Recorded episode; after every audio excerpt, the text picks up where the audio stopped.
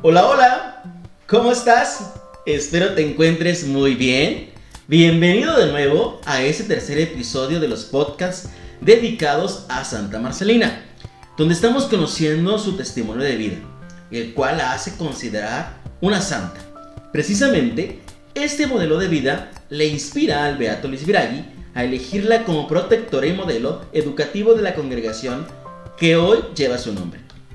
Así como en los anteriores episodios, tengo la dicha de contar con la presencia de Angie, a la cual le doy la más cordial bienvenida. Hola Angie, ¿cómo te encuentras hoy? Hola Luigi, siempre es un gusto saludarte y saludar a todos los que nos escuchan. ¿De qué hablaremos hoy? Hoy platicaremos sobre el por qué la congregación toma el nombre de Santa Marcelina. Qué interesante tema el de hoy. Te confieso que honestamente siempre fue mi duda y creo que así como yo, muchos de los que nos escuchan. Adelante Angie.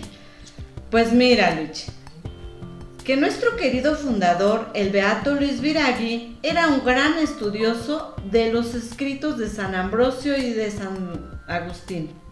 Y de esta forma conoce Santa Marcelina, porque su hermano Ambrosio escribió sobre el valor de las vírgenes consagradas. Y de esta manera pone en alto la vida y las virtudes de este modelo de santidad. Le fascina tanto a nuestro fundador esta forma de vida de la santa que la elige como modelo y protectora de la naciente congregación. Angie, recuérdanos quién es Luis Viragui. El beato Luis Viragui fue un sacerdote de gran cultura y profunda vida interior. Su conocimiento y admiración por los primeros siglos de la historia de la Iglesia y su devoción por los escritos de San Ambrosio propiciaron que fundara las religiosas de Santa Marcelina. Bueno, ya conocimos un poco del fundador. Ahora dinos, ¿cómo es que nace la congregación? Pues mira, la congregación nace cuando el fundador identifica la necesidad de involucrar a las mujeres de manera activa en la sociedad. Por tal razón, decide fundar el instituto donde las mujeres recibirían una gran educación académica y espiritual.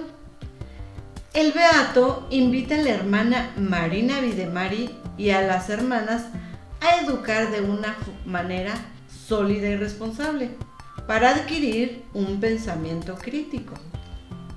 Qué gran visión del Beato. Y en la actualidad, ¿cómo es la formación dentro de la comunidad marcelina?